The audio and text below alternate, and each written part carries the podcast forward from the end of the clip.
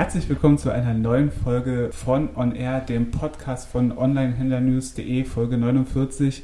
Wir haben heute zwei Themen, die unterschiedlicher wie immer nicht sein könnten. Zum einen, ja, Tina, ich habe die Überschrift gewählt, sprachliche Verständigung mit technischen Gerätschaften. Die ist jetzt nicht die beste, aber man kann sich ungefähr darunter vorstellen, um was es da gehen wird. Es geht um die Vernetzung, um die Kommunikation mit technischen Geräten, so kann man es sagen, oder? Genau. Und später dann werde ich mit Julia noch ein wenig über ja, Pay Direct reden, die wir ja immer wieder als mhm. Thema in jeglicher Form haben und die eine Aktion gestartet haben vor kurzem, die wir ein wenig auswerten wollen, aber dazu später mehr. Tina, du hast völlig treffend festgestellt, was mir gar nicht so aufgefallen ist, aber als du es gesagt hast, kam mir quasi ein Geistesblitz. Derzeit ist wirklich verstärkt auszumachen, dass die Kommunikation, die sprachliche Kommunikation mit Geräten ja mehr denn je im Vordergrund steht oder dass da irgendwelche neuen Sachen präsentiert werden. Kannst du da mal ein Beispiel nennen? Wie bist du darauf gekommen?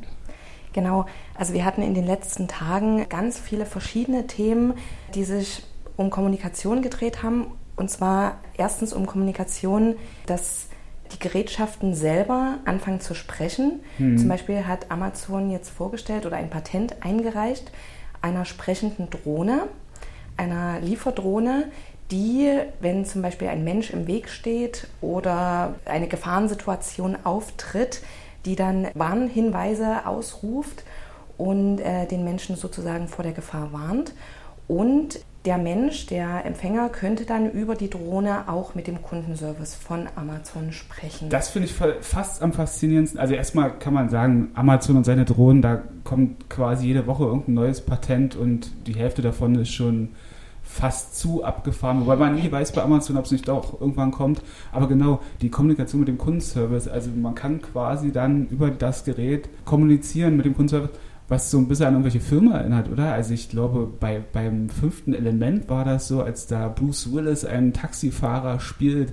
Und ich glaube, da redet er auch mit einer Drohne. Also es ist schon sehr abgefahren. Kannst du dir das vorstellen? Also ich glaube, die Tendenz mit Haushaltsgeräten oder mit irgendwelchen Gerätschaften zu kommunizieren ist, also dahin entwickelt sich alles, glaube ich. Mhm. Ich glaube, die Menschen werden dafür empfänglicher mit Dingen zu kommunizieren und auch Sprachbefehle zu geben. Mhm. Und es ist ganz egal, ob Amazon oder Microsoft oder irgendwelche anderen Elektronikhersteller, alles dreht sich immer mehr um Sprachsteuerung. Auch Echo zum Beispiel, der Amazon-Lautsprecher, wird immer weiterentwickelt. Der wurde jetzt zum Beispiel auch verknüpft mit dem äh, System von Microsoft, mit Cortana. Mhm. Und da zeigt sich schon, dass die Unternehmen, eigentlich konkurrierende Unternehmen, jetzt schon anfangen zusammenzuarbeiten, einfach um die Sprachsteuerung noch weiter auszubauen, noch mehr unters Volk zu bringen, massentauglich zu machen. Und das ist wirklich ein sehr interessantes Thema. Genau, das ist eine ganz aktuelle Nachricht, kann man sagen, dass Cortana und Alexa, wie es dann so schön hieß, Freundschaft schließen werden, noch im Laufe des Jahres soll das quasi so freigeschaltet werden. Aber hatte ich das nicht auch ein bisschen überrascht, sage ich mal, weil sonst ist doch Amazon, sagen wir mal, eher jemand, der so Alleingänge wählt, aber dass man mit so einem großen Unternehmen wie Microsoft kooperiert, das kam für mich völlig überraschend. Also einerseits ist es natürlich überraschend, wenn zwei so riesengroße Konkurrenten ja. irgendwie eine Zusammenarbeit beschließen. Auf der anderen Seite geht es natürlich allen Unternehmen darum, neue Kunden zu gewinnen. Mhm. Und auf diesem Weg kann halt Amazon Kunden gewinnen, die bisher auf Microsoft gesetzt haben. Und äh, Microsoft kann sich ein paar Amazon-Kunden angeln. Mhm. Und ich glaube, das ist nicht die schlechteste Idee, so gemeinsame Sache zu machen. Die werden sicherlich auch weiterhin konkurrieren und werden sich versuchen, die Kunden auszuspannen, ja. aber ein gemeinsamer Weg um diese Technologie erstmal auf den Markt zu bringen und voranzubringen und auch in die Wohnzimmer und Haushalte der Kunden zu bringen. Das ist, ich denke, eine ganz gute Strategie. Mhm. Dann gab es aber noch mal eine Nachricht, die hat dich persönlich, so viel kann man verraten, ja, am meisten beeindruckt oder um es mal salopp zu formulieren, also die fandest du oder findest du richtig abgefahren. Das hat mit der äh, IFA zu tun, mit der internationalen Funkausstellung. Da wird was ja, wie gesagt, ganz abgefahrenes vorgestellt. Genau, und zwar äh, haben zwei Technologieunternehmen, einmal Miele und einmal Resound, gemeinsam eine Ko Kooperation verkündet und die haben gemeinsam Hörgeräte entwickelt, die sich mit Haushaltsgeräten koppeln lassen. Und zwar kann man sich das so vorstellen, ein älterer Mensch, der ein Hörgerät hat, macht eine Waschmaschine an und die Waschmaschine sendet dann ein akustisches Signal an das Hörgerät, wenn sie fertig ist. Mhm. Oder ein Kuchen ist im Backofen und der Backofen sagt dann dem Hörgerät, pass auf, der Kuchen ist fertig und dann kann halt der, der schwerhörige Mensch sozusagen gleich darauf reagieren und bekommt es auch mit, äh, ohne dass da auch Gefahrensituationen entstehen. Weil gerade wenn irgendwas im Ofen ist, was dann halt mhm. zu lange drin ist oder so, kann halt auch schnell kritisch werden und das ist also in meinen Augen eine fantastische Entwicklung. Und Aber nicht nur für ältere Menschen, oder? Also die, die Einsatzmöglichkeiten sind doch da immens, oder? Also du hast schon im Vorgespräch, sag ich mal, gemeint, dass wirklich, also da lässt sich so viel mitmachen. Also du könntest dir auch vorstellen, so ein Hörgerät dir ins Ohr zu stecken und dir helfen zu lassen. Also ich kann mir das tatsächlich vorstellen, dass es in Zukunft so sein wird. Dieses Unternehmen Resound, das das Hörgerät hergestellt hat, hat es auch als medizinisches Spitzenprodukt mhm. selbst deklariert. Ist natürlich eine Werbeaussage. Ja. Aber sie haben auch gesagt, dass man mit diesem Hörgerät auch ganz einfach telefonieren kann. Oder wenn man zum Beispiel durch eine fremde Stadt geht, dass man sich dann Navigationsansagen direkt ins Ohr streamen lassen kann. Und das ist natürlich für jung und alt interessant. Und ich glaube, das sind die Möglichkeiten immens. Das ist ja fast schon so eine Art Augmented Reality, aber nicht auf visueller Ebene, sondern auf auditiver Ebene, kann man fast sagen. Zum Abschluss noch, die Kommunikation wird immer mehr beschleunigt, sage ich mal, durch diese Sprachsteuerung. Aber was ich mich dann frage, ist, was kommt danach? Also man hatte erst irgendwelche oder hat natürlich immer noch irgendwelche Tastaturen oder Touchscreens, dann wird das vereinfacht und beschleunigt durch Sprachsteuerung. Was kommt dann? Wahrscheinlich Gedankenübertragung oder so, ne? Ja, das ist natürlich schwierig zu sagen, aber ich glaube, die Sprachsteuerung ist erstmal die nächste große mhm. Stufe, die weiter ausgebaut wird, weil nichts ist einfacher, als die Sprache zu benutzen. Die Sprache ist uns gegeben, das ist das einfachste Kommunikationsmittel, ja. was wir haben. Und mit der Sprache Elektrogeräte zu benutzen oder irgendwelche äh, Sachen auszuführen, das ist einfach unglaublich einfach. Und ich glaube, wenn das erstmal geschafft ist, dann ist viel erreicht. ja, das stimmt, ja. Interessant wird es natürlich auch, wenn, wenn erstmal das erreicht wurde und dann vielleicht sogar die Gedankenübertragung, was soll danach kommen, um noch einen Schritt weiter zu denken. Aber das werden wir vielleicht selbst persönlich nicht mehr unbedingt erleben. Wir schauen mal. Was wir auf jeden Fall erlebt haben, Julia, ist eine Aktion von Pay Direct, Pay Direct, wie auch immer man die aussprechen möchte. Und zwar Anfang August ne? Da ja. kam eine E-Mail ans Tageslicht, die für einen kleinen, großen, mittelgroßen Shitstorm gesorgt hat. Ja. Was stand in dieser E-Mail? Also in dieser E-Mail, die, also die kam von den Sparkassen. Das ist, das ist ein Unterschied. Also man muss bei, bei PayDirect mal ein bisschen unterscheiden. Es gibt die PayDirect GmbH, die kümmern mhm. sich um das ganze Technische und den ganzen, dass das irgendwie alles funktioniert und ein bisschen Dienstleister das ganze, die ganze Vermarktung, das läuft über die einzelnen Banken, über die einzelnen Sparkassen. Also von da hat Peterbeck damit relativ wenig zu tun. Okay. Das Problem mhm. ist, die Sparkassen sollen quasi Kunden werden. Jetzt haben die sich halt das Ding geleistet und damit haben sie Peterbeck keinen Gefallen getan. Die haben ihre AGB geändert und gesagt, mit Änderung der AGB, das automatisch ab, ich glaube Oktober war es, äh, in Kraft tritt, wird quasi PayDirect als Zusatzfunktion zum mhm. Girokonto eingerichtet.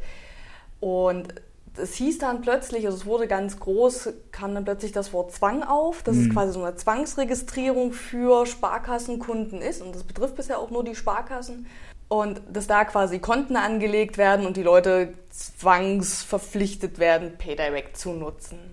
Das ist ein bisschen arg übertriebene Darstellung, die da gewählt wurde, weil ganz so heftig ist es dann auch nicht. Also es geht, ich glaube, der Sparkassen- und Girokontenverband der Deutsche, der sagt, ja die sprechen von einer Komfortregistrierung, genau. weil ja quasi die ganzen Daten schon eingetragen sind, mhm. die Leute dann halt immer noch auf Bestätigen klicken müssen und noch ein Passwort vorgeben müssen. Aber ja, es sorgt dafür einen soliden Genau, das, das, sind immer so, so, so, extreme Wörter. Also erst, wie du schon richtig gesagt hast, kam dieses Wort Zwang zum Vorschein und dann hat man natürlich versucht, direkt rumzurudern und sagt das komplette Gegenteil, um das so ein bisschen auszugleichen, Komfort quasi. Genau, und du hast aber ein Gespräch geführt mit dem Pressesprecher des Deutschen Sparkassen- und Giroverbands e.V., kurz DSGV. Mhm. Und zwar der Herr Alexander von Schmettow. ein prächtiger Name. Name. Ja. genau. Was hat der zu der ganzen Angelegenheit gesagt? Ja, ich glaube, die haben über zwei Millionen Kunden angeschrieben, die sich mhm. quasi dafür überhaupt qualifiziert sind. Also du brauchst ja mindestens einen, einen Online-Account, also Online-Banking-Account, um das Ganze überhaupt nutzen zu können. Und das Problem war halt, die haben halt quasi festgestellt, dass ganz viele Kunden quasi sich beschwert haben, dass das Anmelden bei PayDirect zu schwierig wäre, weil die Sparkassen hat ja eigentlich die ganzen Daten schon. Genau. Und äh, warum die das quasi jetzt alles nochmal eintragen müssen. Das Problem ist aber halt, diese Datenweitergabe der Sparkassen an PayDirect, an den Dienstleister, ist halt so ein bisschen das Problem, weil PayDirect eigentlich sehr mit Datensicherheit wirbt. Genau. Mhm. Aber eigentlich werben die in diesem Sinne mit Datensicherheit, dass äh, quasi die Daten der Kunden nicht an die Händler und ähnliches weitergegeben werden. Und es halt kein Drittanbieter wie zum Beispiel PayPal dazwischen hängt oder, mhm. oder ähnliches, der auf diese Daten dann zugreifen kann. Von daher, es ist alles ein bisschen schwierig, aber das Problem ist, die Kunden oder die angeschriebenen Sparkassenkunden oder auch Leute, die nicht davon betroffen sind, das nur lesen, die denken sich so, was soll denn das? Also du hast dich auch in einem längeren Artikel damit auseinandergesetzt, wo du auch Zitate von diesem Herrn Schmetthoff, von Schmetthoff äh, mit einbringst. Und da hattest du auch einen sehr interessanten Gedanken, äh, den ich wirklich, also den ich fast am faszinierendsten fand, obwohl der jetzt recht, ich sag mal, schlicht, also nichts gegen dich ist. Aber alles gut, alles gut. dass jetzt ähm, PayDirect äh, vorher stand das Unternehmen immer in den Schlagzeilen, weil zu wenig Händler darauf setzen. Und jetzt versuchen sie aber eher die Kunden zu gewinnen. Also das steht jetzt mehr im Mittelpunkt, auch mit dieser Aktion unter anderem. Genau, ich habe mich jetzt fürs kommende Magazin, was äh, jetzt mhm. Montag dann erscheint, ähm, am 4.9. Am, am 4.9. so viel zur, äh, zur Werbung, ausführlich mit PayDirect genau. äh, beschäftigt und da auch ein Interview geführt mit dem einen Geschäftsführer um mich dazu unterhalten. Und PayDirect hat quasi so ein bisschen einen Etappenplan. Die erste Etappe war quasi, um das Henne-Ei-Problem mal ein bisschen hinzukriegen, sich erstmal die Händler ranzuholen. Mhm. Da sind sie auch relativ gut. Ich meine, die haben das Mediamarkt als sehr großen bekannten Händler. Otto kommt jetzt im Dezember oder zumindest genau. zum Jahreswechsel, also Otto.de und äh, auch die anderen Online-Shops der Otto Group sollen ja alle ja. quasi PayDirect dann irgendwann anfangen einzubinden. Sonst haben die quasi Händler, jetzt finden halt noch die Kunden. Die haben aktueller Stand, glaube ich, 1,3 Millionen Konten. Hm. Ist die Frage, sind die aktiv, werden die genutzt? Weiß keiner. Hm. Da sind sie auch still dazu, ja. weil das ist quasi so Etappe 3, die, die PayDirect dann irgendwann mal anpeilt. Und da geht es dann um das ganze Thema Transaktionsvolumen und wie viele Transaktionen gemacht werden. Und, aber bisher weiß man dazu halt gar nichts. Es gab ja den einen Händler, der PayDirect schon wieder abgeschafft hat, weil es nicht nachgefragt wurde von den Kunden. Hm. Ich glaube, Reuter ist so gleich ein Möbelhändler gewesen. Ja. Vielleicht zum Abschluss noch, wie, wie schätzt du die ganze Aktion ein? War das ein bisschen zu viel Shitstorm oder vielleicht auch zu künstlich herbeigeführt? Wie schätzt du das ein? Das war ein bisschen eine Mischung. Also wie gesagt, die Sparkassen haben Peter Weck damit absolut gar keinen Gefallen getan. Ich meine, mhm. Peter Weck steht eigentlich kurz vorm zweijährigen Geburtstag, sollte man eigentlich feiern. Stimmt, ähm, ja. Jetzt gab es halt ordentlich Negativschlagzeilen. Die Kunden sind frustriert, also die, beziehungsweise die, die Sparkassennutzer in dem Moment sind frustriert von der ganzen Geschichte und auch irgendwie ein bisschen ja, genervt auch davon. Ja. Wie gesagt, mit der Aktion wurde niemandem irgendeinen Gefallen getan. Ich weiß nicht, ob sie da wieder rauskommen. Bekannt ist PayDirect mittlerweile, ob jetzt gut oder schlecht. es ist einmal dahingestellt, aber man, man darf gespannt sein, wie sich das weiterentwickelt. Also genau. Also auch wie Rex jetzt im Weihnachtsgeschäft 2017 äh, irgendwie abschneidet, ob es dann da irgendwelche Zahlen gibt und ob sie sich irgendwie behaupten können. Jetzt nicht unbedingt gegen PayPal, aber vielleicht gegen die ganzen anderen Anbieter.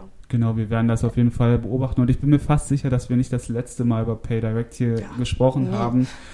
wir werden wahrscheinlich auch später noch einmal über, über die, die sprachliche Kommunikation mit technischen Geräten philosophieren. Ich danke euch beiden erstmal für die Zeit. Das war die 49. Folge von On Air. Wer weiterhin auf dem aktuellsten Stand in Sachen E-Commerce bleiben will, kann gerne onlinehändlernews.de verfolgen und natürlich auch den Amazon und den Logistik-Watch-Blog. Mhm. Wie du schon gesagt hast, am 4.9. kommt das Online-Händler-Magazin raus, wo auch viel über PayDirect ja, geschrieben wird oder wo viel steht, kann man sich also auch gerne zulegen. Vielen Dank fürs Zuhören und bis zum nächsten Mal.